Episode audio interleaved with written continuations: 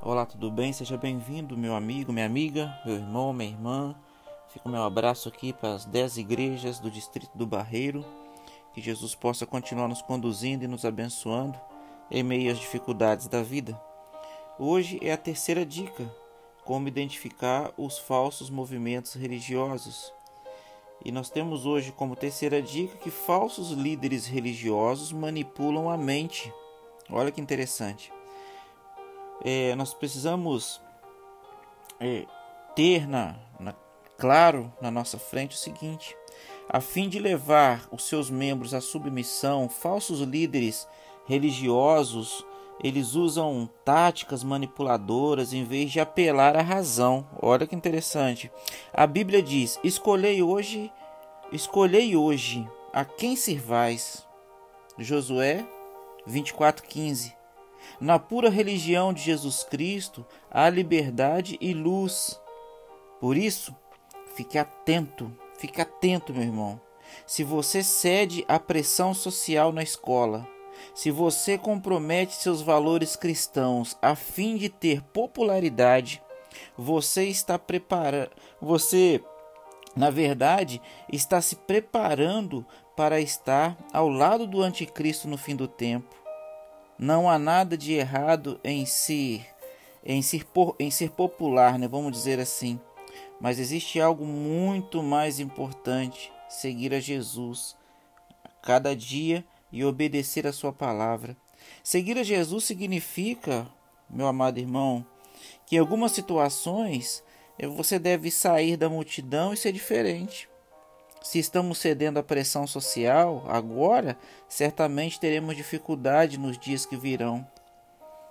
O princípio por trás do poder, nós podemos dizer assim, não é verdade? Um dos símbolos da Bíblia para o anticristo, você já sabe, você tem lido na Bíblia ali, que é a besta, apresentada ali no livro de Apocalipse. Mais para frente, aí nas outras dicas, nós vamos entrar mais nesse assunto. Agora a gente vamos ver agora é, os princípios que ele representa. No livro do Apocalipse, lemos que o anticristo obrigou todos, pequenos e grandes, ricos e pobres, livres e escravos, a receberem certa marca na mão direita ou na testa. Apocalipse 13, no verso 16. O que significa isso, na verdade? A gente fica se perguntando, né? De forma bem prática. A mão é um símbolo de fazer, a cabeça de pensar. Algumas pessoas serão enganadas pelo anticristo, mas elas de fato acreditarão no que ele disser. Esses indivíduos recebem a marca na testa. Outros não caem em suas mentiras e não se deixam enganar.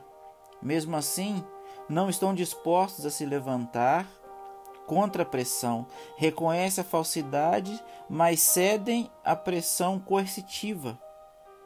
A profecia diz, meu irmão, que ninguém pode comprar ou vender senão aquele que tem a marca. Apocalipse 13, 17.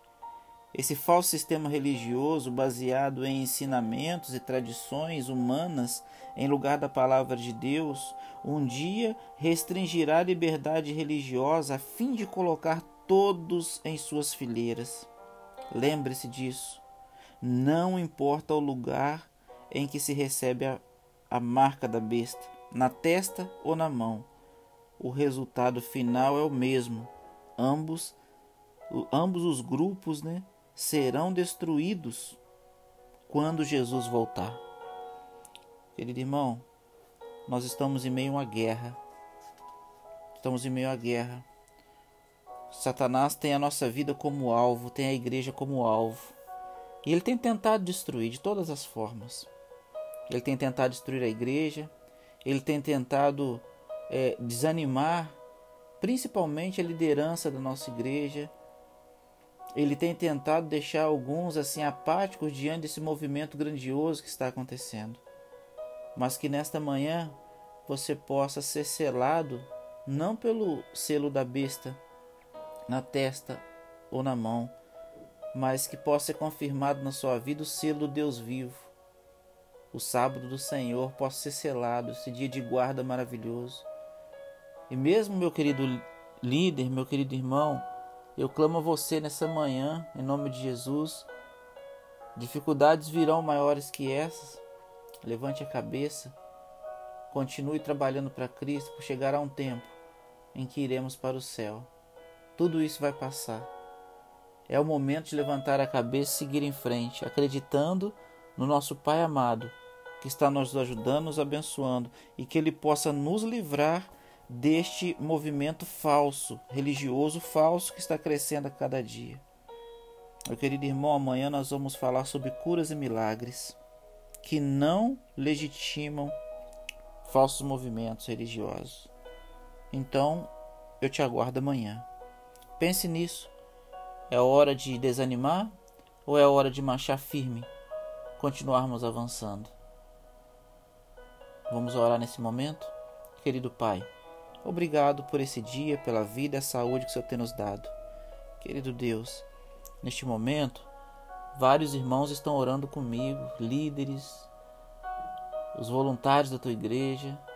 Abrace a cada um nesse momento, a família de cada um. Eu sei que cada um tem seus medos, lutas, dores, os fracassos. Mas nesse momento, querido Pai, eu clamo ao Senhor, tenha misericórdia de cada um e que cada um possa sentir o abraço do Senhor, possa sentir mais próximo de Ti, Pai. Neste sábado, por favor, que nesse sábado que que já se aproxima. Já estamos, precisamos viver isso. Hoje é terça-feira, mas precisamos, ó Deus, estar com isso no coração. Sempre ter em mente esse selo maravilhoso do Senhor. Por favor, querido Pai, abençoe-nos nesse dia. Perdoa os nossos pecados. Nós clamamos essas bênçãos e te agradecemos no nome de Jesus. Amém. Que Deus te abençoe, meu irmão. Tenha em mente a nossa frase: Até que ele venha, eu vou. E você? Fica um abraço aqui do pastor Irã Pascoal e da minha família, direto para sua família. Que Jesus te abençoe.